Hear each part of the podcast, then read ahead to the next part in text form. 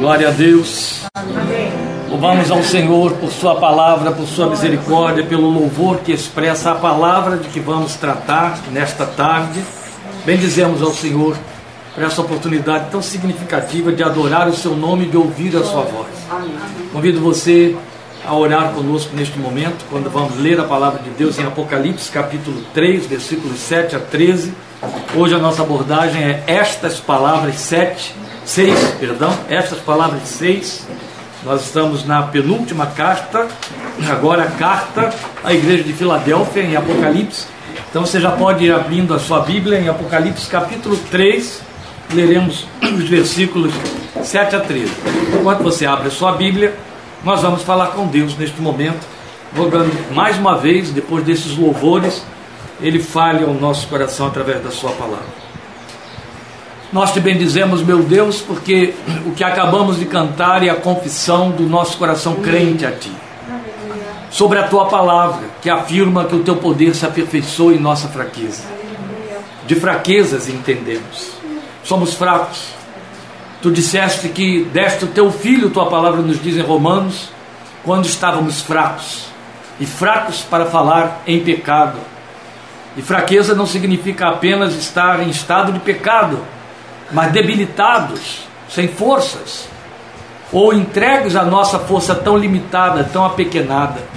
Glória ao teu nome, porque em uma ou outra instância, ou quaisquer que sejam as instâncias que pronunciem fraqueza na nossa vida, o teu poder está disponível para nós e a vontade para operar e aí sim se aperfeiçoar a partir dessa fraqueza ou por conta de nela não encontrar resistência, por ser fraca. Bendizemos o teu nome. E agora, quando nos debruçamos sobre a tua palavra, rogamos, fala conosco. Faz-nos ouvir a tua voz esta tarde mais uma vez. Permite que esta palavra encontre corações sedentos, sensíveis, para que ela possa germinar e produzir frutos voltando para ti, com frutos que glorifiquem o nome santo do Senhor Jesus, frutos de vidas que se posicionam diante da palavra, porque temem teu santo nome, porque amam a tua palavra, porque creem que tu nos falas. Senhor, nós rogamos que trates conosco, que a tua misericórdia nos encontre, que a tua graça nos cubra mais uma vez, por amor de teu santo nome, no nome bendito de Cristo Jesus, Senhor, para o louvor da tua glória. Amém. Apocalipse 3, de 7 a 13. Vamos ler essa penúltima carta que o texto nos apresenta. Ao anjo da igreja em Filadélfia, escreva: Estas são as palavras daquele que é santo e verdadeiro que tem a chave de Davi. O que ele abre, ninguém pode fechar, e o que ele fecha, ninguém pode abrir. Conheça as suas obras. Eis que coloquei diante de você uma porta aberta que ninguém pode fechar. Sei que você tem pouca força, mas guardou a minha palavra e não negou o meu nome. Veja o que farei com aqueles que são sinagoga de Satanás e que se dizem judeus e não são, mas são mentirosos. Farei que se prostrem aos seus pés e reconheçam que eu o amei. Visto que você guardou a minha palavra de exortação à perseverança, eu também o guardarei da hora da provação que está para vir sobre todo o mundo para pôr à prova os que habitam na terra. Venho em breve, retenha o que você tem, para que ninguém tome a sua coroa. Farei do vencedor uma coluna no santuário do meu Deus, e dali ele jamais sairá. Escreverei nele o nome do meu Deus e o nome da cidade do meu Deus, a nova Jerusalém que desce dos céus, da parte de Deus, e também escreverei nele o meu novo nome. Aquele que tem ouvidos, ouça o que o Espírito diz às igrejas. Amém. Nós já temos nos acostumado ao longo dessas semanas em que temos abordado as cartas de Jesus às igrejas da Ásia Menor, em Apocalipse, com essa terminologia aquele que tem ouvidos, ouça o que o Espírito diz às igrejas. Nós já temos nos acostumado com o fato da informação repetitiva, que já pela sexta vez, daí repetitiva, a gente reafirma de que ele não mandou uma carta exclusiva para uma igreja local que se perdeu no tempo da história. O Apocalipse é uma carta à igreja de todos os tempos.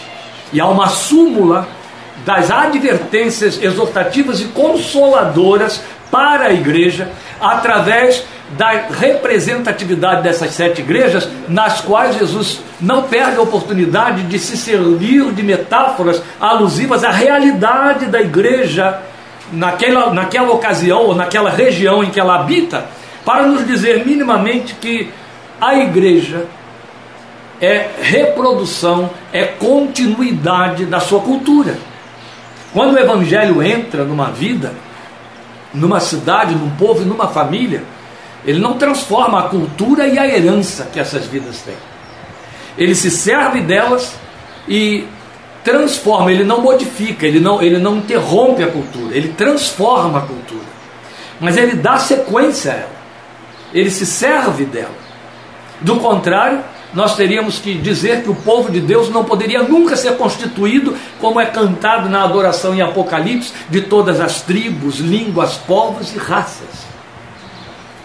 Outro tanto, a Bíblia é clara quando diz para nós também em Apocalipse que Jesus resgatou, comprou para Deus os que procedem de toda a tribo, língua, povo e nação, e para o nosso Deus os constituiu reino e sacerdócio na igreja do corpo de Cristo, no Espírito de Deus, na nova natureza, pelo novo nascimento, nós formamos um único e mesmo sacerdócio. Como a Bíblia vai afirmar que temos uma só fé, um só batismo, um só Senhor, um só Deus e Pai. É uma mesma palavra. Mas essa, esse sacerdócio real que somos nós, reino e sacerdócio, é como uma colcha de retalhos constituído de todas as raças, línguas, tribos, povos e nações. Esta é a razão porque ele respeita a identidade cultural da igreja do seu povo. E ele não abriu mão disso aqui. Mas é interessante, que é evidente, nós já deixamos isso muito claro, que Jesus selecionou essas sete para que elas representassem as igrejas de todos os tempos. É bonito porque a gente sabe que sete na Bíblia significa completude, é o, nome, o número completo que é o número que representa Deus, que é completo. Acabamos de ver semana passada aquele que tem os sete Espíritos de Deus, para mostrar quanto ele é integral, completo.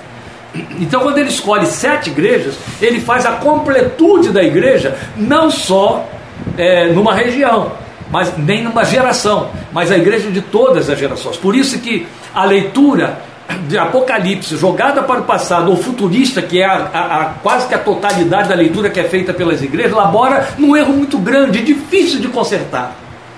Não só pelo fato de que Apocalipse não atende a isso, Apocalipse não é um livro futurista, e nem é um livro do passado, mas ele é um livro é, é, que também não é histórico, ele é um livro espiritual e simbólico para abarcar a igreja em todos os tempos.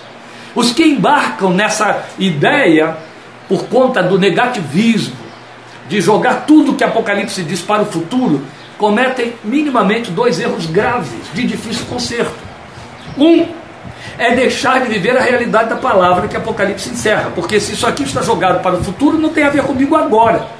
E qual é o grande problema desses que pensam desse jeito? Eles ficam avaliando, e, e os geovitas fazem muito isso, mas uma, uma leva quase que da totalidade dos evangélicos, desde a reforma, acompanham isso aí, eh, eh, evangélicos da reforma, acompanham isso aí há, há, mais de 200 anos, há exatamente 200, há, há 170 anos, quase 200 anos, é, fazem coisa semelhante. Ficam fiscalizando sinais para poder dizer, ah, mas falta tal sinal, então não é para o meu tempo. Aí deixa de crer, cumprir, vigiar. Quando Jesus fala sobre a sua vinda, ele mandou a igreja vigiar e ele falou isso para a igreja que estava ali ao seu lado. Essa palavra valeu para eles e continua valendo para nós hoje.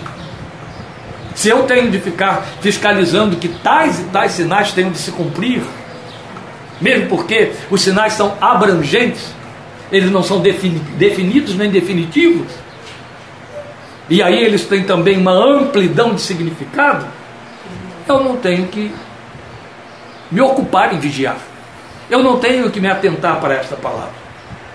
O outro problema, que causa, que também disse de difícil reparação, é que o futurismo faz com que eu entre numa via de escapismo, onde eu vou acreditar que eu vou ser poupado por Deus dos sofrimentos previstos em Apocalipse como se eu fosse especial na minha geração e desgraçados dos que virão depois. Serão a pior igreja, então elas vão tomar tudo na cabeça. Isso não existe. Isso não existe no caráter de Deus, na personalidade de Deus, na revelação da palavra de Deus.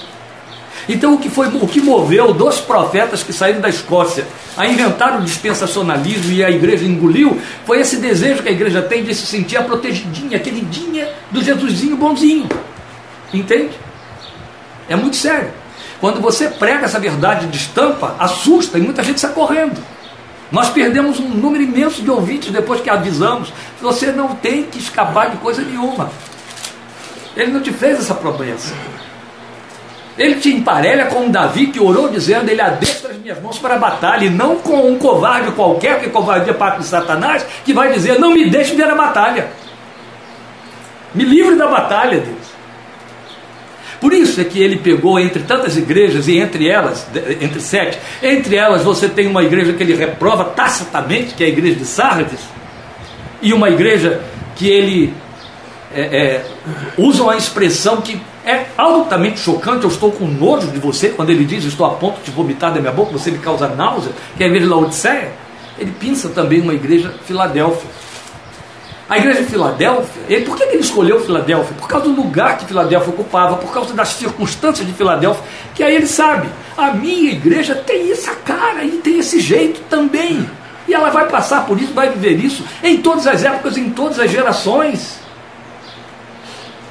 O livro de Apocalipse seria um cadinho de mentira guardada a sete chaves, só teria validade para a última geração. Então, tudo que ele diz aqui, venho sem demora, é, é, vigia, guarda o que tens para que ninguém tome a tua coroa, eu virei como ladrão, vira mentira para nós.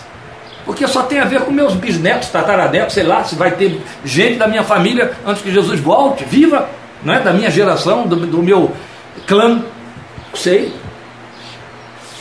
A minha fé, a minha esperança, meu desejo me diz que essa terra não suporta mais esperar.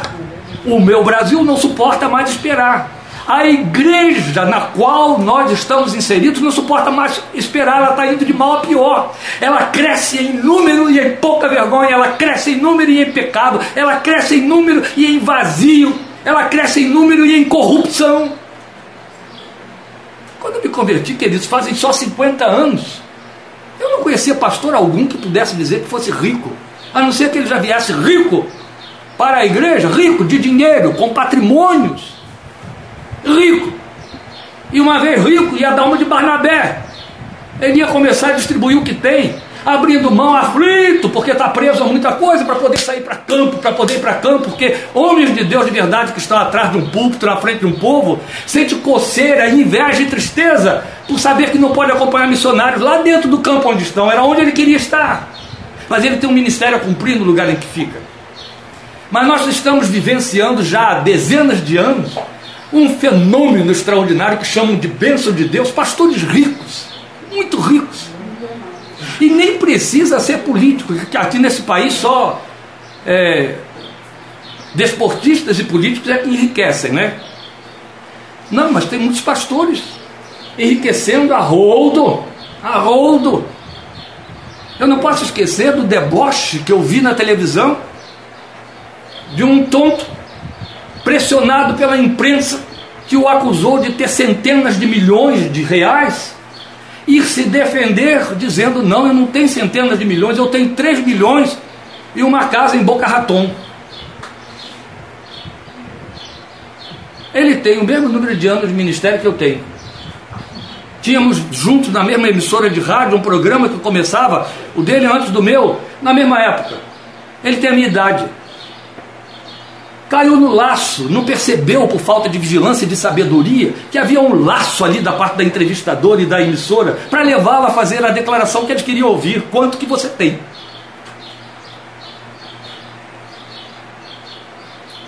Ricos, muito fabulosamente ricos, sendo presos nos Estados Unidos porque não declararam os milhares de dólares que levaram quando atravessaram a fronteira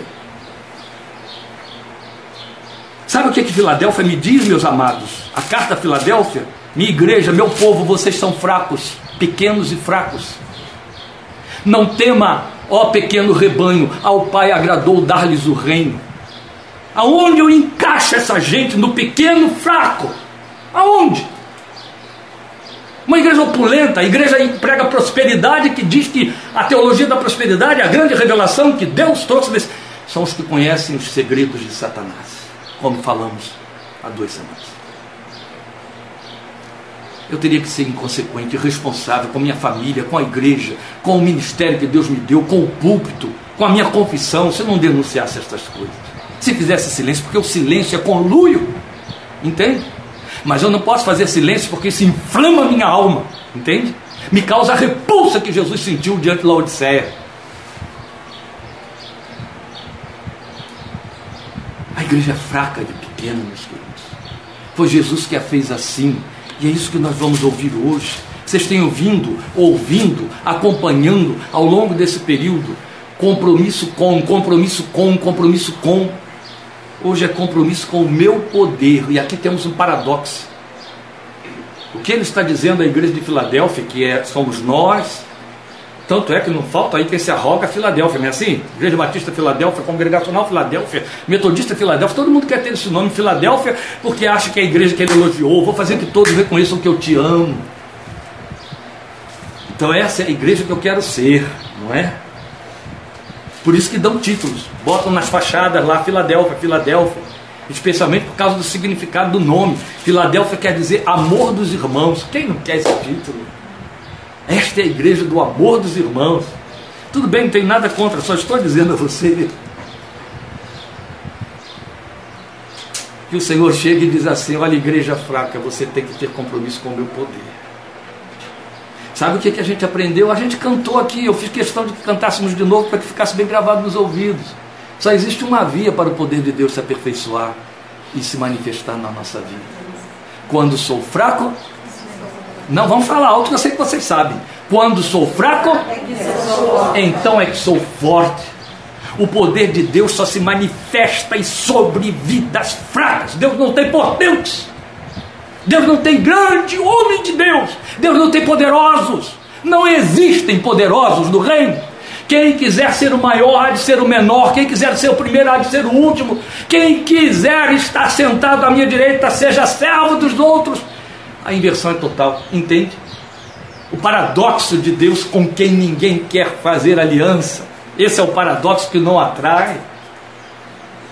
Por que, que as igrejas estão superlotadas de gente que superlotam os bancos, os crentes de banco? Foi uma expressão que aprendi essa semana aí através do Lucas. O crente do banco. Estão superlotadas. Porque prometeram a eles que vão enriquecer por causa da fé que terão todas as suas situações, mazelas e problemas resolvidos. Alguns botam uma placa bem ousada na frente. Pare de sofrer, ou seja, entra aqui que eu acabo com o seu sofrimento. Ou o que acontece aqui dentro vai fazer você parar de sofrer. São muitas pretensões, ilusões, enganos, mentiras, falácias que arrastam e arrastam e arrastam. Jesus nunca enganou ninguém, ele disse que o rebanho dele é pequeno, pequenino rebanho. Jesus nunca enganou ninguém, ele disse que são poucos os que passam pela porta estreita. Poucos. Eu nunca vi pouco envolver milhões e multidões e multidões. Nunca vi. Nunca vi multidões ser poucos. Entende? Então ele chega para a igreja de Filadélfia e diz: compromisso com o meu poder. Ele só pode oferecer o poder dele a quem é fraco, se sabe fraco, se sente fraco. A começar pelo fato de que Jesus deixou muito claro, meus amados, que os sãos não necessitam de médico. O que está vendo vocês? Não andam lendo Bíblia na pandemia? Ninguém está conseguindo correr a máscara que está atrapalhando. Os sãos não necessitam de médico. Eu não vim chamar justos mais pecadores ao arrependimento. Ó, oh, gente, eles não estão conseguindo pronunciar porque estão com máscara. Eles sabem, eles conhecem Bíblia. Veja, foi isso que Jesus disse. Ele procura os fracos. Eu estou só introduzindo, estou só introduzindo, já estou tirando a janta e o horário de culto de várias pessoas aí. Mas se sua igreja for pregar futurismo hoje, fique por aqui, ouça aqui então. Olha só. Vamos para 1 Coríntios capítulo 1. E veja, olha o que, que Paulo diz que fala da minha origem, da sua origem. capítulo 1, versículos 27 em diante. Mas Deus escolheu o que para o mundo é loucura para envergonhar os sábios, e escolheu o que para o mundo é fraqueza para envergonhar o que é forte. Eu estou lendo 1 Coríntios 1, 27. E ele escolheu o que para o mundo é insignificante. Que adjetivo lindo, gente. Isso aqui na teologia da prosperidade é igual a bomba atômica. Entra e implode por baixo assim, né? não sobra nada. Você só vê cair do lado de fora, igualzinho aquelas, aqueles edifícios que o pessoal bota dinamites para fazer aquelas implosões, é bonito o espetáculo, né? Ele está inteirinho, de repente ele está no chão, um segundo só. Isso aqui é uma verdadeira bomba de implosão. Insignificante. Foi esse que ele chamou. E ele não disse para torná-los significativos. não foi. Ele não disse, eu escolhi os fracos para torná-los fortes. Não. Eu escolhi o que para o mundo é fraqueza, para envergonhar o que é forte. Escolhi o que para o mundo é insignificante, desprezado, e o que nada é, para reduzir a nada o que é, a fim de que ninguém se vanglorie diante dele. Amém. Amém. Esta é a nossa origem. Esta é a origem do pequeno rebanho, entendeu? não sabe nada, não conhece nada, não significa nada, é considerado louco, tonto, bobo, é, é considerado fanático, não é verdade? É.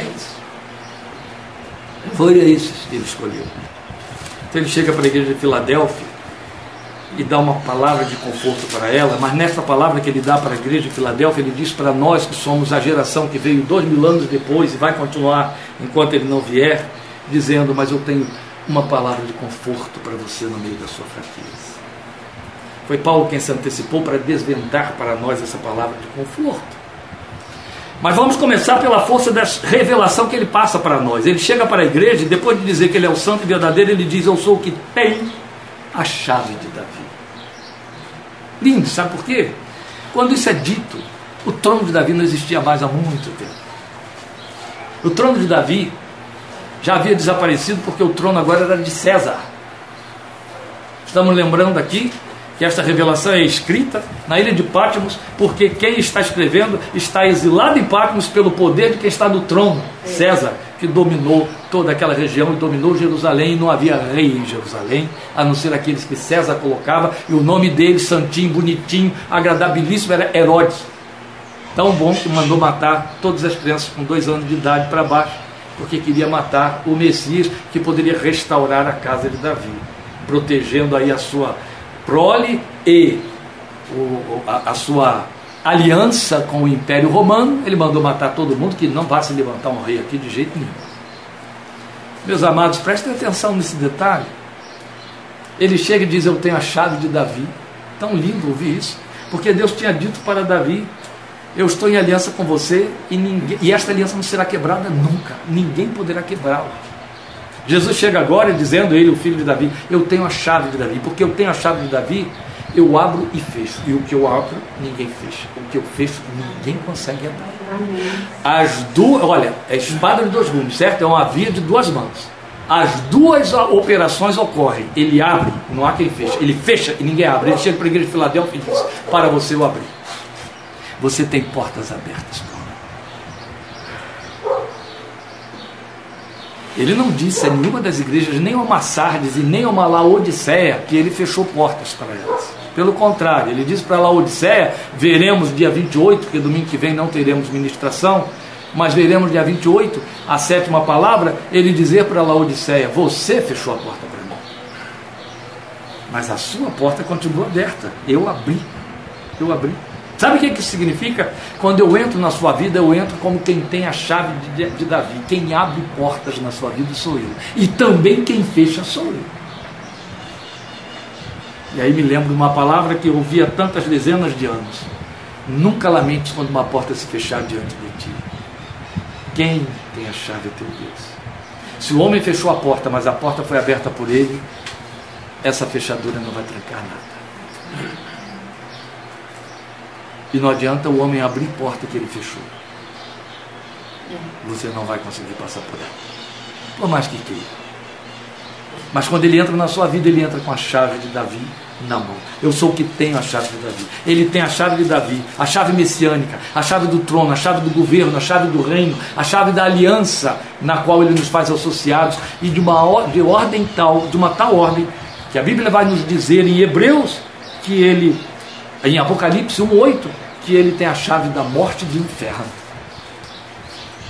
Lá ele também abre. Quando ele abre a chave do inferno, entram quem ele acha que tem de entrar. Mas ele tirou essa chave da mão do diabo, era ele que tinha, e fechou o inferno de tal maneira que ninguém pode entrar, a não ser que ele queira. Ele tem a chave da vida e da morte. Então a força dessa revelação é muito grande. E ela tem no mínimo dois sólidos significados. Um é esse que eu acabei de dizer. Ele tem a chave da casa messiânica de Davi, que fala da promessa da infalibilidade, da inviolabilidade da aliança de Deus feita com Davi e que nos pertence por meio de Jesus. Mas a outra coisa que isso mostra para nós é que o abrir e fechar de forma irresistível significa que ele exerce sua soberania a nosso favor. É onde você encontra muito pouco crente vivendo a realidade de promessa tão gloriosa. Os crentes se embaraçam muito na questão da soberania de Deus, a grande maioria. Quando ela, na verdade, nos é exposta, revelada, especialmente em Romanos, para nosso descanso. Se eu creio que o meu Deus é soberano, eu tenho minimamente de crer que Ele tem o controle da minha história na sua mão. Mesmo a história pessoal. A questão está no fato de que nós queremos que Ele abençoe a direção que damos a essa história. E aí a gente inverte o processo.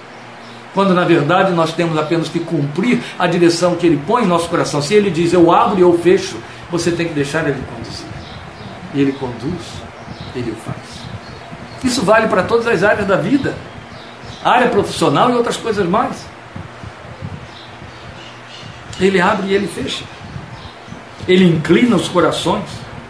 Mas é muito interessante que quando ele mostra que ele exerce por conta de dizer que tem a chave de Davi na sua mão, a sua soberania a nosso favor, a favor do seu povo, ele nos dá segurança, rumo e livramento. Então isso é muito apropriado para quem não tem força. Este é o nosso dilema. Estes são os conflitos que vivemos na nossa fé. Não deveríamos, mas vivemos.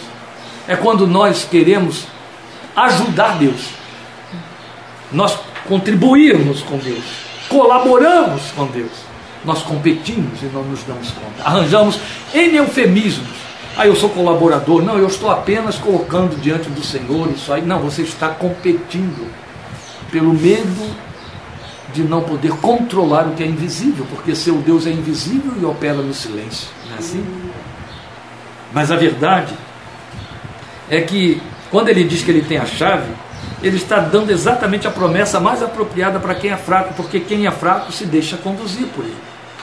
Então, em resumo, isto vai significar que a, a administração e a gerência dos movimentos da nossa vida pertencem a Ele. Paulo ora para uma igreja inteira, a igreja de Colossos, que não apareceu aqui, na, em Apocalipse, não é? Para que Deus abrisse os olhos deles a fim de que conhecessem, estivessem, ele usa essa expressão, no centro da vontade do Senhor, conhecessem qual é a sua vontade e ficassem no centro dela. Então Paulo está falando de uma possibilidade pela fé. Ele jamais faria esse tipo de oração se isso fosse uma teoria religiosa, se isso não pudesse ser uma experiência real. Ele dava prova disso na sua vida, vocês têm, acompanharam, né, porque já encerrou, os estudos em Filipenses e viram lá quando nós falamos deste homem de Deus dizer: aprendi a não ter e aprendi a ter. Ele podia descansar. E é assim. Há uma história, você já deve ter lido, essa história é real, viu, gente? Você já deve ter lido aí nesses exemplos, nesses, testemunhos que ocupam revistas, que passam por aí, que edificam. E você já deve ter lido alguma coisa de uma mulher que ficou viúva extremamente pobre, já era pobre antes de ficar viúva, e agora pobre, sem emprego, sem trabalho, sem profissão, com um filho, imagine, né? Ela não tinha um filho só não. E eram crianças. E essa mulher, todo mundo, bairro, no lugar, sabendo da, da situação de penúria dela. mas sabiam que ela era muito crente. E ela era muito crente. O problema é que ela incomodava todo mundo com esse ser muito crente. Porque ela chegava onde ia e dizia: Mas meu Deus cuida, mas meu Deus cuida de mim. Como é que vai a senhora? Está bem? Tudo bem, Deus está cuidando, Deus me cuida. O dono de uma mercearia que havia ali, ateu, se irritava muito com aquele tipo de coisa. E especialmente porque mulher não era cliente dele, não tinha como comprar, né? Se irritava muito. Mas ela andava falando tanto esse negócio de que Deus cuida, Deus cuida, que isso começou a se espalhar, as pessoas começaram a falar, então iam comentar isso lá dentro da mercearia dele. E essa irritação cresceu nele. Ele falou, vou envergonhar essa mulher, vou fazer, vou calar a boca dessa mulher.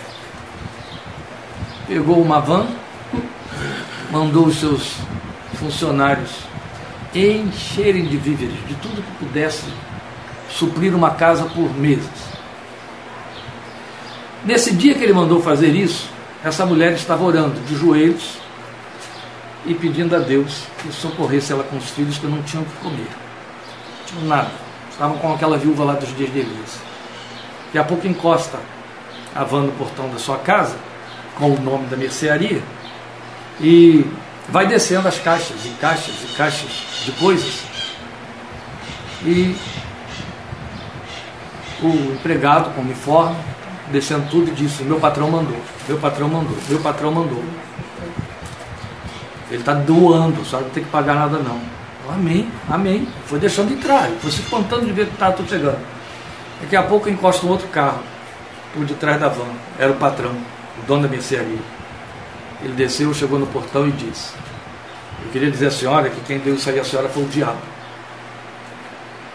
Deu silva ao diabo o diabo mandou eu dar isso tudo aí para a senhora. Quero ver agora a senhora dizer que foi Deus que mandou. Eu dei, e eu sei que eu posso dizer que é o diabo que está dando isso para a senhora. Mas foi Deus, moço. Porque quando Deus quer abençoar os filhos dele, ele usa o diabo também. A soberania de Deus é suficiente, ela nos basta. Foi isso que Paulo ouviu no cântico, na mensagem que o cântico lembrou para nós. A minha graça te basta. Certo? A minha graça te basta. Ele é suficiente. Ele é um Deus que excede, como disse aí o irmão hoje para mim, a minha alegria. Mas o que nós precisamos considerar é que estamos dizendo que Deus está chamando a atenção da igreja para o compromisso com o seu poder. E onde é que a gente pode ver aqui na carta à igreja de Filadélfia? Ele está apontando compromisso com o seu poder. Veja, eu estou em 1 João porque o vento o outro vento, esse, ele está me ajudando aqui, né? Que o vento mesmo, ele não vai me atrapalhar, não. Esse vento só, o vento físico. E é quando ele chega e ele diz assim: Sei que você tem pouca força, mas. Tem pouca força, mas. Então, no apontar da pouca força ou fraqueza e dizer, mas guardou, mas guardou, e eu coloquei diante de você uma porta aberta que ninguém vai poder fechar é onde ele chama a nossa atenção para o fato de que a igreja tem compromisso com o seu poder. Só tem compromisso com o poder de Deus a igreja fraca, o crente fraco, só esse tem compromisso com o poder de Deus. Porque vamos ao texto de 2 Coríntios 12, 9 e 10, para reforço disso, a fraqueza tem relação direta e condicionada com a manifestação do poder de Deus. Vou repetir o que eu já tinha dito no início. Ele só manifesta o seu poder na fraqueza. Se houver poder lá, não precisa. Se é ação, não precisa de médico. Se é justo, não precisa de perdão, não é verdade? Não, é só na fraqueza. É a fraqueza que desperta o poder dele, que atrai o poder dele. Eu já tinha lido o texto de 1 Coríntios 1, 27 para provar isso. Mas o que, é que ele nos diz em 2 Coríntios 12, 9 e 10? É quando Paulo repete o que ouviu de Deus. Mas ele me disse minha graça te basta, ou minha graça suficiente para você, pois o meu poder se aperfeiçoa na fraqueza. Foi só o que Deus disse para ele. A minha graça te basta, o meu poder se aperfeiçoa na fraqueza. Nem disse na tua fraqueza. Esse é é o ponto que eu quero chamar a sua atenção em 2 Coríntios 12, 9. Deus teria dito para mim, para você, é isso que a gente gostaria de ouvir, e talvez Paulo até pretendesse tal coisa, Paulo, a minha graça te basta, porque o meu poder se aperfeiçoa na tua fraqueza. Não. Paulo, minha graça é suficiente para você, minha graça te basta, porque o meu poder se aperfeiçoa na fraqueza. Percebe como Deus generalizou? Ele não disse é só com essa sua fraqueza ou nela que o meu poder se aperfeiçoa, é na fraqueza. Tem fraqueza aí, meu poder vai se aperfeiçoar, entendeu? De que ordem é a fraqueza? Não importa, é a fraqueza, o poder corre, o poder flui, o poder vai. É agora Paulo que então faz posicionamentos pessoais e particulares. Portanto, ele vai dizer: Eu me gloriarei ainda mais alegremente em minhas fraquezas. Agora ele usa o possessivo, é ele que está tomando posse da palavra que Deus mandou para toda a igreja e falando nos ouvidos dele. Então ele toma posse para si, como eu e você deveríamos fazer. Eu me gloriarei ainda mais alegremente em minhas fraquezas, para que o poder de Cristo repouse em mim. Amém. Foi o Senhor Jesus que falou com ele, mas é lindo quando ele faz essa colocação para que o poder de Cristo repouse em mim. Todo o poder me foi dado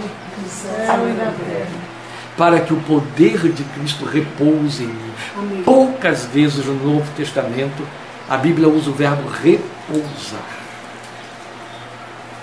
Uma outra vez é na carta de Pedro. Sobre vós repousa o Espírito da glória de Deus. Não é lindo isso? É. Ele só repousa onde tem fraqueza. Essa colocação, ele repousa ela nos joga imediatamente ao primeiro texto da Bíblia, Gênesis 1, 1 e 2. No princípio criou Deus os céus e a terra. E a terra era sem forma e vazia, mas o Espírito de Deus repousava, pairava sobre a face das águas. Percebe as garantias que ele nos dá? Vocês foram, a partir do momento em que creram, foram selados com o Espírito Santo da promessa, aprenderemos em Efésios, no estudo de Efésios. Então esse Espírito está lá dando forma ao que é informe. Eu trouxe a forma deformada de Adão. O Espírito está restaurando, está repousando e dando forma. Agora Paulo chega e diz: Eu quero me gloriar na minha fraqueza, porque é ela que faz o poder de Cristo se aperfeiçoar. É lindo, para que o poder de Cristo repouse em mim para que ele fique me guarnecendo, ele fique de cima para baixo, fazendo pressão e operando transformações. Por isso, por amor de Cristo, ele diz: regozijo-me nas fraquezas, nos insultos, nas necessidades, nas perseguições, nas angústias. Pois quando sou fraco, é que sou forte. Aleluia. É bonito quando ele enumera aí insultos, necessidades, perseguições e angústias, porque ele pega todas as ordens daquilo que representam fraqueza. Ninguém é forte na angústia, ninguém é forte sob perseguição, ninguém é forte na necessidade, ninguém é forte nos insultos. Quem é forte no insulto, insulta. Entende? É, é. Então ele diz: Eu vou me regozijar nas fraquezas, porque quando sou fraco é que sou forte. Agora veja uma coisa linda que Jesus disse para a igreja que se sabia fraca. Eu só quero, antes de fazer estas, a observação destas coisas lindas, eu ainda tenho um tempinho, lembrar a você por que, que ele aponta a fraqueza da igreja que está na cidade de Filadélfia. Realmente, Filadélfia era uma cidade muito pequena, mas ela era frágil por uma razão que independia de qualquer coisa que ela pudesse fazer. Filadélfia tinha sido construída e reconstruída diversas vezes por uma pura e simples razão ela ficava exatamente sobre uma fenda geológica, que de vez em quando botava, balançava e punha tudo no chão. Sobrava nada. Todas as casas, todos os prédios, todas as moradias, todos os comércios, etc., viravam pó. E ela tinha que começar tudo de novo. Ela já tinha feito isso várias vezes.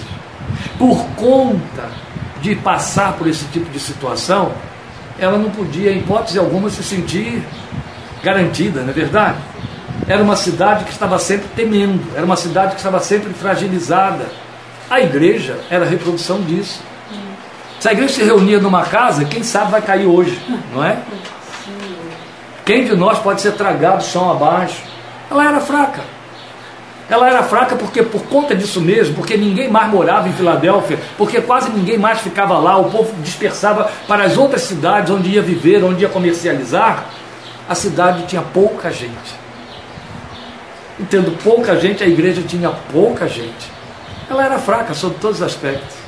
Mas ela contrariava, ela fazia uma, um contraste, contrastava totalmente com as outras, porque o Senhor chega para ela e diz: Sei que você tem pouca força, mas guardou a minha palavra, não negou o meu nome. É muito bonito isso. Depois no versículo 10: Visto que você guardou a minha palavra de exortação, a perseverança, eu também o guardarei. é lindo. Porque as coisas lindas que eu disse que isso mostra para nós é que a fraqueza não impede a igreja de guardar a palavra e ser perseverante. Porque nós estamos falando de pecado. Sim. O que, que impede alguém de guardar a palavra e de perseverar? Pecado. Mas aqui estamos falando de astenia, é a palavra grega usada, que, que, que, hoje em dia a gente entende aí como até astenia mesmo, mas é, é o que fica por detrás da anemia, aquele corpo que não se põe de pé, não tem tônus, perdeu atropina. A igreja não tinha forças. Mas o fato dela não ter forças, dela ser pequena, não a impedia de guardar a palavra e perseverar. Depois ele vai dizer para ela assim: é, guarda o que você tem, para que ninguém tome a tua coroa. Lembra que ele tinha dito para a igreja de Sardes que ela perdeu o que ela tinha? Olha aqui a igreja de Filadélfia guardando o que tinha. Fraca, mas isso não impediu de guardar.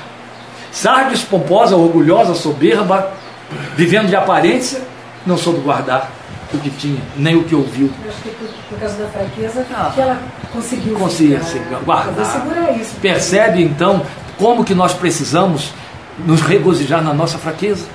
As nossas forças são laços, Sim. tropeços. Paulo deixou claro: quando sou fraco, então é que sou forte. Esta equação não vai mudar nunca até que Jesus volte, entende? Não vai mudar, mudar para a igreja. Você nunca vai ouvir isso em cursos de coaching.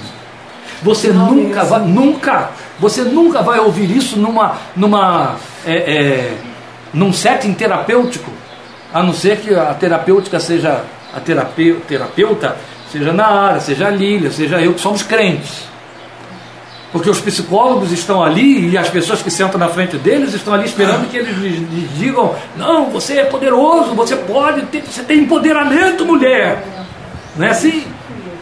Vai nesta tua força. E aí nessa hora fica bíblico, não é? Só os coaches é que vão dizer: não, você tem que ser poderoso, você tem que crer, tem que confiar, você tem que acreditar que você está cheio de poder, de vigor, que você pode. Pense positivo. A fraqueza não impede a igreja de guardar a palavra. A, igreja, a, a fraqueza não impede a igreja de guardar o que tem e preservar a autoridade recebida. Guarda o que tens para que ninguém tome a tua coroa. A coroa fala da autoridade recebida, entende? A coroa significa, ó, está coroado. A coroa significa eu estou em aliança. A coroa significa eu tenho um trono, eu tenho uma herança. Poucas pessoas admitem, porque a gente tem uma falsa piedade na hora de ler a Bíblia, que a Bíblia diz que você, que Jesus vai dividir a herança dele comigo e com você, em partes iguais. Quando a Bíblia diz que ele é o herdeiro, diz que eu sou co-herdeiro. Quando a Bíblia diz que ele é o primogênito, diz que nós somos os primogênitos arrolados no céu. Então nos põe em pé de igualdade com a herança que o Filho de Deus tem. Isso significa que ele vai dividir conosco a sua herança. Isso fala de coroa.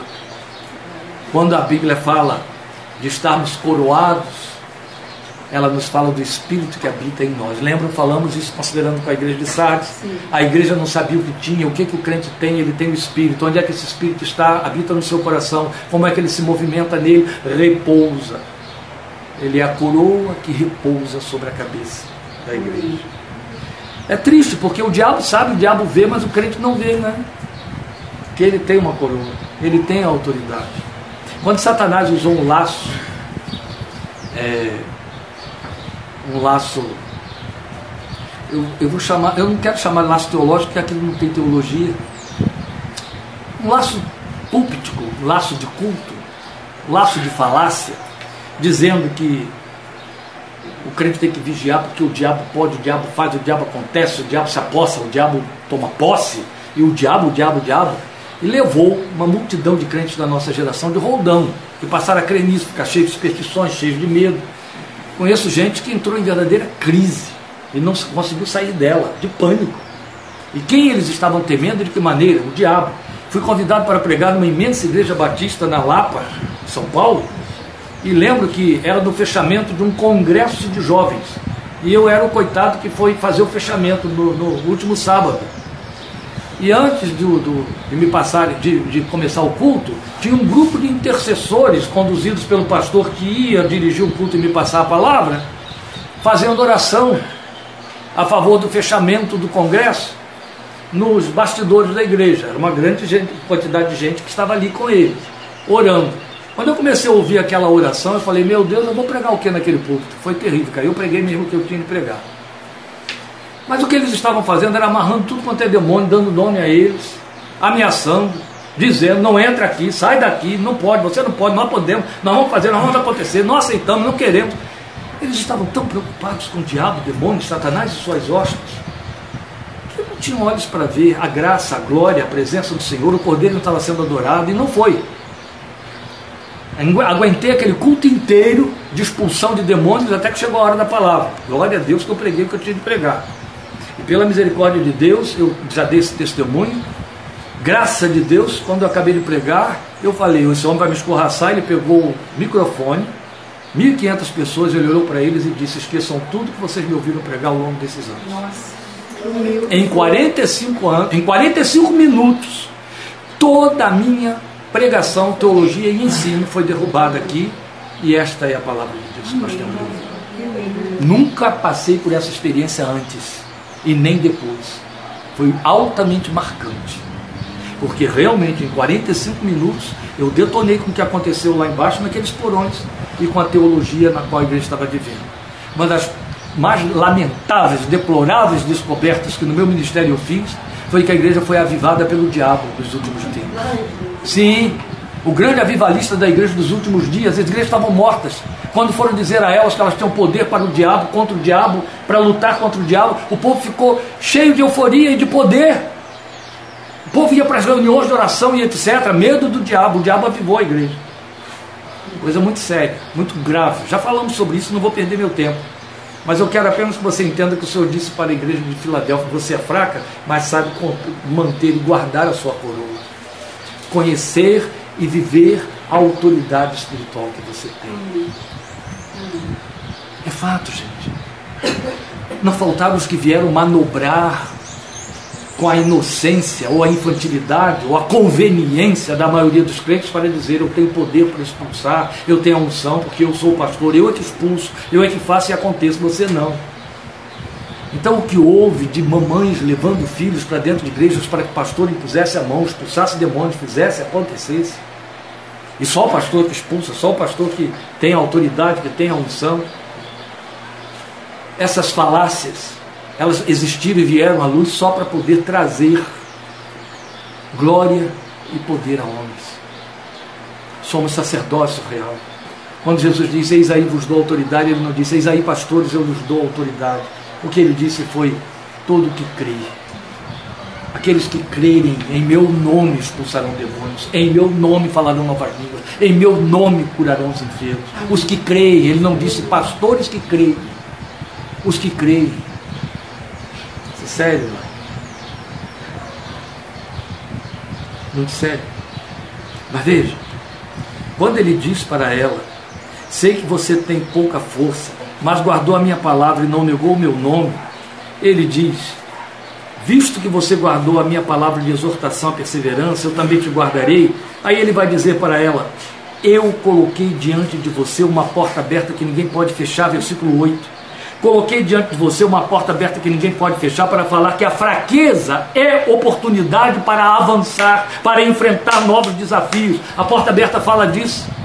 Não seria muito temerário ele dizer: avança, você que é fraca? Ele não teria que dizer: você é forte, avança, eu já te dei força. Não. O que ele está dizendo é: a porta está aberta porque você é fraca, avança. Eu botei essa porta aberta, avança. Lembra de Gideão?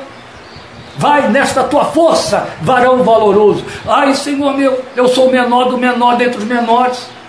O que, que o Senhor disse para ele? Vai nesta tua força. O que Deus estava dizendo era, em cima da palavra de Gideão, quando o Senhor diz, o Senhor é contigo, varão valoroso, e ele dá o seu ai, ele diz, eu sou o menor da casa do meu pai, a menor família de Manassés. Manassés era meia tribo. Então, em outras palavras, ele estava dizendo, eu sou o menor dos menores dentre os menores. Então, a palavra que ele botou na boca de Deus é, se o Senhor é comigo, como que o Senhor é comigo se eu sou tão pequeno, sou tão fraco? Olha o tamanho da minha força, eu sou o menor dos menores dentre os menores. Aí Deus disse: Vai nesta tua força. É justamente nesta fraqueza, esta força que não é nada, eu estou mandando você avançar porque o Senhor é contigo e porque eu sou contigo. Você ferirá os midianitas como se fosse um só homem. Então a fraqueza é a oportunidade para a igreja avançar, para o crente avançar, para o crente enfrentar. É na sua fraqueza. Quando ele abre, ninguém fecha. Então, sendo fraca, ela passa despercebida, entende? Ninguém dá crédito. Mas ela pode influenciar. Ela pode minar. Se você tem um crente muito falaz, muito ousado, muito pretensioso, chama atenção sobre si, as pessoas se precaveem contra ele, se fecham, se armam. Mas se você tem um crente simples, silencioso, no seu canto, que acha, inclusive, que não tem nada a realizar e fazer ali, ele passa despercebido, exatamente cumprindo o que Jesus disse: vocês são o sal da terra. Quando é que o sal salga? É quando ele está dentro do saleiro branquinho, brilhante? Não, é quando ele desaparece no meio da comida. Aí ele revela o sabor que tem e você sabe de uma coisa: aqui tem sal. Você não vê, mas sente. Esse é o crente na sua fraqueza. Você não o percebe, mas sente. Sente a sua influência. E é fato. Tive a oportunidade repetidas vezes, isso aconteceu no Rio mais de uma vez, isso aconteceu em Rio Claro várias vezes, na igreja Rio Clarense, de sentir o peso da importância daquela ovelha no rebanho quando ela morria. O vazio que ela deixava. Eu lembro de ter ido fazer um funeral numa igreja em São Paulo, de uma diaconisa portuguesa, que não cantava, não orava em voz alta, não pregava, não fazia nada. O que ela fazia como diaconisa era limpar o salão de culto. Mas quando ela morreu, falei com muita ousadia para aqueles irmãos a quem amo e que eu, e que eu conhecia bastante, de, de, de fundo a pavio. A igreja a partir de hoje vai ter um vazio que nunca mais será suprido. Essa que partiu vai deixar um buraco que ninguém mais vai preencher. Era aquela portuguesa diaconisa humildezinha, silenciosa. Só conversava com a gente nas salas mas no culto não se pronunciava. Mas que influência tinha?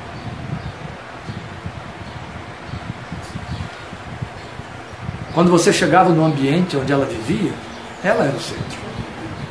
Entende? Sem nenhum alarde.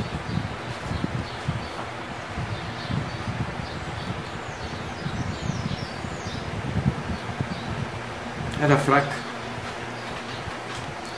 Essa mesma igreja tinha um outro ele ganhou importância porque deram a ele título de presbítero. Fraco, mas fraco. Vocês o conheceram. Como ele era fraco. Caía, tropeçava, não caía em pecado. Ele tinha um temperamento detestável. Mas era um crente, tão apaixonado por Jesus, tão consciente da sua fraqueza Vivia tanto pedindo perdão a todo mundo o tempo todo por conta disso. E quando ele morreu também, eu fiz o seu funeral. Sua pastora me honrou várias vezes com esses funerais. E eu disse de igual maneira, porque foi um atrás do outro, sabe? A diaconisa foi e o presbítero foi logo depois. Ele foi sem saber que ela já tinha ido. Nós o poupamos. E eu disse: haverá outro, gente. Nunca mais haverá outro aqui desse jeito. Era tão fraco. Pessoas desdenhavam dele, falavam mal dele. Mas quando eu ia ao culto para pregar, dar ensino, ministrar de que maneira fosse, que ele se atrasava para chegar, o culto ficava sem graça para ele, enquanto ele não chegasse. Quando ele chegava, eu me enchia de alegria, de festa. Ele chegava atrasado sempre, que era médico, trabalhava muito eu me enchia de alegria. Eu tirava sarro dele, o culto todo, a mensagem toda. Se ele não estivesse lá, ele não podia ser exemplo dos meus sermões, eu tinha que usá-lo como exemplo. Eu desdenhava dele, eu debochava dele, eu brincava com ele, eu usava ele como mau exemplo, má ilustração. Ele adorava isso. Ele morreu, ficou um buraco que dura até hoje. Eu e minhas filhas, a gente chora a ausência da minha mãe, Mas eu choro a ausência do Laércio. Quando eu voltei do funeral dele, que eu estava subindo, descendo aquela serrinha que tem ali para chegar aqui, aqui já no, no, espaço que chega na Lândia, eu lembrei, porque ele quando entrava aqui, ele tinha, ele, ele tinha um comportamento de quem estava entrando no paraíso. A impressão que a gente tinha é que ele achava que estava entrando no Éden. Ele começava a falar em línguas lá em cima. Só ia parar aqui. E continuava dentro dos riachinhos. E, e aí eu me lembro que quando eu cheguei ali em cima, depois do funeral, eu não aguentei ver a cidade de cima. E caí em pranto. O choro que eu segurei lá para poupar a mulher e filhos dele desabou aqui. Porque eu me lembrei dele olhando a cidade do alto e dizendo: Oh, alma, come, bebe, folga. Porque esse era o paraíso dele. Fraco. Quando eles desaparecem, que falta fazem? Que falta fazem? Desculpe, Elaine, justo hoje que você veio. Quando sepultei Dona Adelina, eu falei, Senhor, me dê outro motivo. Tive um ano de motivação, só um ano, foi embora. Eu preciso de outro motivo. Me dê outra motivação. Porque eu não sei como é que funciona para outros pastores. Mas para mim funciona assim. Quando eu estou preparando uma mensagem, eu estou pensando em pessoas que vão ouvi-la. Eu penso no rosto dela, na cara dela, nas reações dela. Para alegria ou tristeza. Uhum para botar lá em cima ou para arrebentar, mas eu estou pensando naquelas pessoas. Durante um ano, eu tinha uma noite de oração quinta-feira na casa de Dona Adelina. A noite de quinta-feira era uma noite especial para mim. E o Senhor a levou e acabaram as noites de quinta-feira. Fraca. Quem conhecia Dona Adelina, a não ser pelo fato de que tinha uma casa onde se tinha uma reunião e quatro filhos. Mas eu me lembro que o hospital me perguntou, a mulher lá que ficava na secretaria, na Unicamp, quem é essa pessoa? Como? Quem é essa pessoa que o senhor está precisando liberar o corpo? Porque o telefone não para de tocar lá de Rio Claro. Ela era muito importante? Muito. Era política? Não. Mulher do prefeito? Não. Quem era ela? Eu ri. Era uma serva de Deus. Que o povo amava e respeitava muito. Era uma profetisa. Meu Deus, não entendeu nada. Meu Deus, é, não entendeu nada. Mas o telefone não parava de tocar, todo mundo queria saber quando é que vem, quando é que libera, quando é que está liberado. E a mulher estava cansada. Aí ela começou a dizer, é importante demais, não é? Vai ser muito importante. É, e era. Entende? Ele ama e revela ao mundo o amor que manifesta a igreja por conta da dependência que ela opera via sua fraqueza. Quando somos fracos, somos dependentes. Quando somos dependentes, somos mais amados. Sabia disso? Então, quanto mais frágeis, mais cuidados recebemos, mais amados somos. Basta ver aqui uma casa inteira imobilizada e quando todos estão aqui por causa de um pedacinho de gente de 80 centímetros. Para tudo quando ele chega, não é? Frágil, a gente tem que protegê-lo de si mesmo o tempo todo. E ele nos chama de pai dia, minhas criancinhas. É assim que está na Bíblia. Sabia disso? É assim que ele nos vê. Pastor, está difícil de aturar isso. Eu também acho, mas é verdade. É ele que vê. Ele é Deus. Deus pode. Eu não posso. Eu não vou ver você como uma criancinha. Muito menos vou me ver como uma criancinha. Mas ele vê.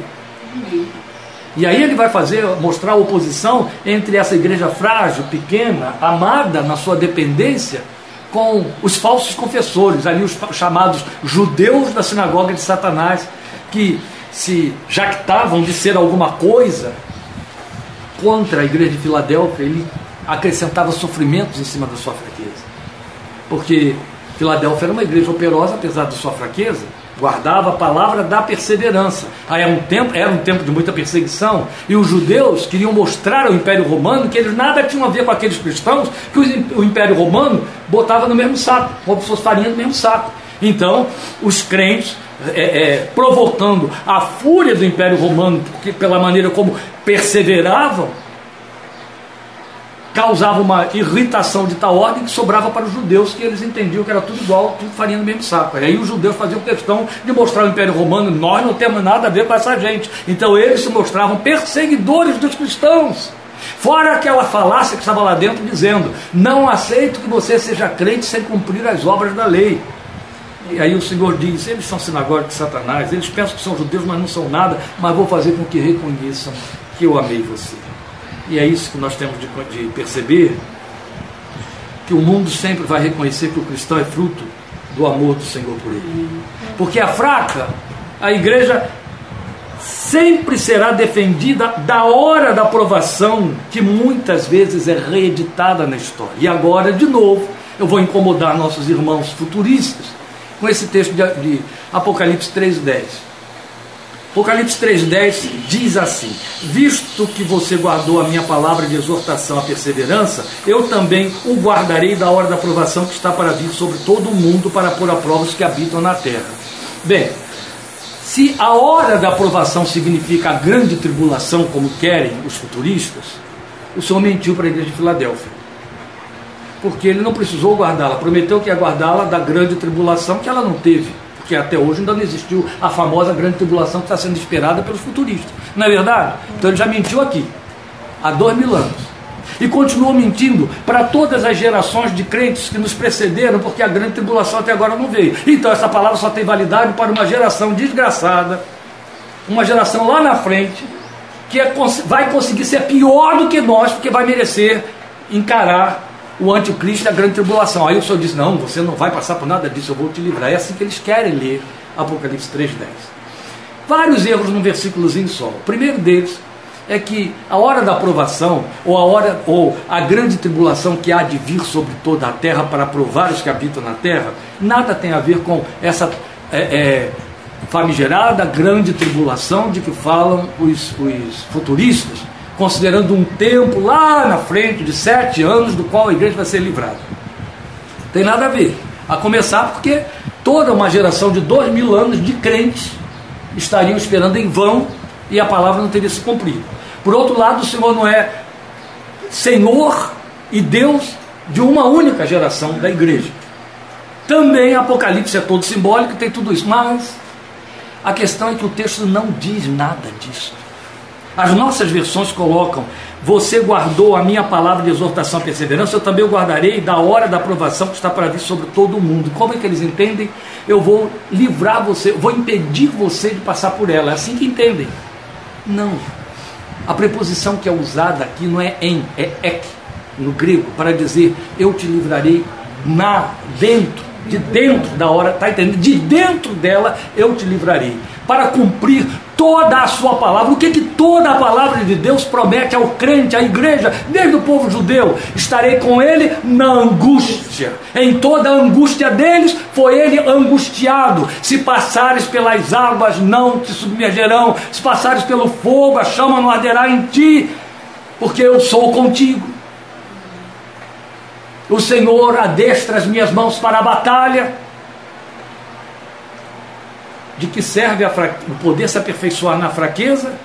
Se a fraqueza não vai poder experimentar o poder, porque não vai precisar. Quando ele diz eu te livrarei da hora da aprovação que vem sobre todo mundo, o movimento é esse, ó, da aprovação, eu vou entrar nela onde você está e eu vou te livrar, não é te tirar para fora dela, eu vou te livrar lá dentro dela. Ele está falando da aprovação que veio sobre todo mundo, em todas as gerações dos crentes, sobre a igreja, desde os dias de Filadélfia. A igreja de Filadélfia experimentou a hora de aprovação que veio sobre todo o mundo. A partir do quarto, do primeiro século, a igreja experimentou a hora de aprovação que veio sobre todo o mundo através do gnosticismo. Ela experimentou a terrível hora de provação na sua fé, na sua confissão. E o Senhor a livrou no meio da tribulação.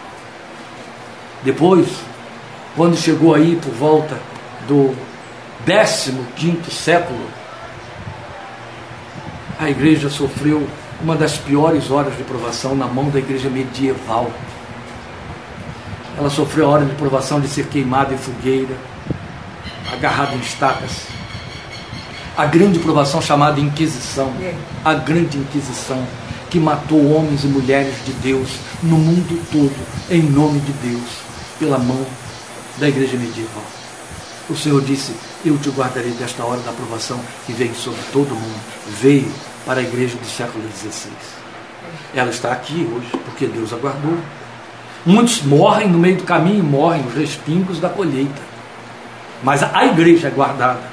Depois o Senhor aguardou da grande hora da aprovação que veio sobre o mundo, chamada iluminismo. E o Senhor guardou a igreja do iluminismo. Quando chega no século XIX, aí o funil vai se apertando, ó, século XIX, ela enfrenta a grande obra, é, hora de tribulação do mundo inteiro, no mesmo século, três vezes. Primeiro pelo darwinismo, o Senhor aguardou. Primeiro pelo marxismo, o Senhor aguardou. Depois pelo darwinismo, com sua teoria da evolução, e o Senhor aguardou. Depois com Freud, no fechamento do século e na virada do século XX. E o Senhor continua aguardando. A igreja está aí. Ela continua crendo uma boa parcela dela em pecado e perdão de pecados, apesar de Freud e da psicanálise e das filosofias vãs deste século. E o Senhor continuou guardando a igreja, vai continuar guardando a igreja da hora de provação que vem sobre todo mundo, porque quando vem, vem sobre todo mundo, e o Senhor disse: é uma hora de provação que eu dou, eu consinto que venha sobre o mundo, é para pôr a prova, está escrito aqui. Se é para pôr a prova, por que, que ele me faz escapar dela? Você acabou de ler aqui Apocalipse 3,10 dizendo que a hora de provação vem para provar todo o mundo, isso inclui a igreja. Quem prova é Deus, o diabo não prova, lembram disso? E Deus prova quem? A igreja. Quando ele diz sobre todo o mundo, ele está falando geograficamente, ele não está falando de natureza, ele não está dizendo os mundanos. Vem sobre todo o mundo. E eu vou. Ora, se é para livrar da aprovação, porque vai ser provado é nela. E você está no meio dela. E ela só cresce. E vai crescer cada vez mais. E muitos sucumbem, muitos não guardam. Nós estamos vivendo horas de provação nos nossos dias. E muitos estão sucumbindo e não guardam.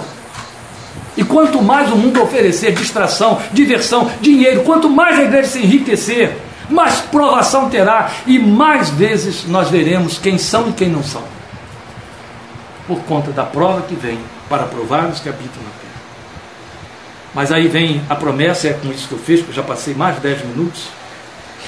É quando o Senhor mostra que a fraqueza é o paradoxo divino nas promessas. Veja, porque ele é fraco, o crente, por promessa, será feito coluna no santuário divino. É bonito isso porque se a igreja ia desmoronar com os terremotos, ele chega e diz: Mas você vai ser coluna de sustentação. Olha como ele vai na contramão das circunstâncias. Entende? Você está num contexto em que dizer que você vai ser coluna para sustentar alguma coisa é uma piada, não é? Mas é o que eu estou te garantindo. Eu vou fazer você coluna de sustentação na casa de meu Deus. O fraco é que vai sustentar tudo mais. Olha que lindo. E eu vou escrever o meu novo nome na sua vida, na sua coluna, porque você vai entrar nessa intimidade comigo, em que vai conhecer só o nome que eu conheço. Não é lindo? Vai conhecer aquilo que é tão estreitamente íntimo que ninguém mais conhece a não ser eu. Eu te darei a conhecer o meu novo nome. Você vai encontrar isso em Apocalipse 19. E ele tem um nome que só o conhece. Só, só, só Deus conhece esse nome que ele tem. Ele chega para a igreja e diz: Mas você vai conhecer, eu vou escrever meu nome em você. Esse vai ser o selo. Esta vai ser a marca da autoridade. Eu quero dizer a você o seguinte: como não é futurista, este nome está sobre a nossa vida. Sobre a nossa vida. Ele já está sobre a nossa vida, já está inscrito em nossas vidas, entende? Você é chamada Soraya de Jesus, você é chamada Rosa de Jesus, entende? Você é chamado Everton de Jesus, esse nome está escrito, só que tem aí uma inscrição que não é Jesus, tem aí uma inscrição que é o nome que ele tem na eternidade, porque é o nome com que você vai entrar lá, é o nome com que você vai se identificar, o nome estará selado na sua testa, vai ser a sua carta de recomendação para entrar no Éden de Deus. Esta é a promessa, porque é fraco A ele está reservado o ápice dessa intimidade espiritual, conhecer o novo nome do Senhor. Por isso é que ele disse: Não tema, pequenino rebanho, ao Pai agradou dar-vos o reino. Amém? Filadélfia é a igreja de todos os tempos. Nos alcança hoje e os que virão depois de nós. Amém? Vamos ficar de pé para orar, encerrando. Agradeço a participação dos queridos que participaram desse culto todo o tempo conosco. Sexta-feira estaremos juntos, além do entendimento e a nossa meditação, uma palavra gloriosa e belíssima que o Senhor nos deu para a nossa meditação e oração sexta-feira, 20 horas. Estejam conosco. Domingo não teremos transmissão, estaremos viajando, mas você pode aguardar dia 28. Então, juntos, sexta-feira agora, 8 horas da noite, além da intimidade, além da, da do, do entendimento, além do entendimento, é a meditação que temos para orarmos como adoradores na próxima sexta-feira. Vamos falar com Deus Pode nesta. aplaudir, pastor? Pode. Aplausos. É sexo do Cordeiro. É forma de adorarmos o Cordeiro. Glória a Deus. Amém. Eu vou pedir a nossa querida irmã Soraya que ore ao Senhor, encerrando o culto desta tarde, e iremos para a nossa comunhão lá em cima, na nossa casa. Pai querido, Pai amado, louvado e agradecido seja teu nome. Glória a ti, Jesus. Pai, estamos tão alegres, ó Deus. Amém. Alegres de ouvir tua palavra. Obrigado, ao mesmo Pai. tempo, ó Pai, quebrantados. Obrigado. E ao mesmo tempo, ó Pai, certos de que o Senhor está conosco. Amém. A nossa fraqueza, Senhor. Amém. Obrigada, Senhor. Louvamos o teu nome, agradecemos ao Pai por este momento tão precioso. Deus, obrigada pela tua palavra, obrigada pelo Amém. pastor Kleber, obrigada pela sua família. Obrigada, Senhor, por este momento, neste local. Glória ao teu nome. Obrigada por todos os milagres, milagres que o Senhor tem feito Aleluia. Obrigado, Pai. Dia após dia, Senhor amado. Aleluia. Muitas vezes não vemos, mas o Senhor está fazendo Aleluia. todos os dias. Obrigado, Pai. Muito obrigada, Muito obrigado. Senhor, pela tua presença. Aleluia. Obrigada, Muito obrigado, Senhor, pelo Jesus. Espírito Santo, que nos chama, Senhor, ao arrependimento constante. Glória ao teu Que nome. nos chama, Senhor, ao viver diferente. Amém. Obrigada, Senhor amado. Amém. Nós te louvamos, nós Aleluia. te agradecemos. Obrigada por cada irmão, Amém. Obrigado, Pai. Glória ao teu nome. Temos lutas, temos dificuldades. É verdade, Jesus. Mas temos o Senhor. Amém. Louvado seja o teu nome, Amém. Pai. Nós te agradecemos. Obrigado, Bendizemos o teu nome sobre todo nome. E Amém. nos alegramos em ti. Amém. Obrigada, Senhor, por tudo. Obrigada pela semana que teremos. Obrigado, Pai. Obrigada, Deus. Em Sim. nome de Jesus. Aleluia. Glória de Jesus. Aleluia. Amém. O Senhor te abençoe, te guarde, faça resplandecer o Senhor, o seu rosto sobre ti. O Senhor sobre ti levante o seu rosto e te dê a paz. Em nome de Jesus. Amém. Amém. Amém.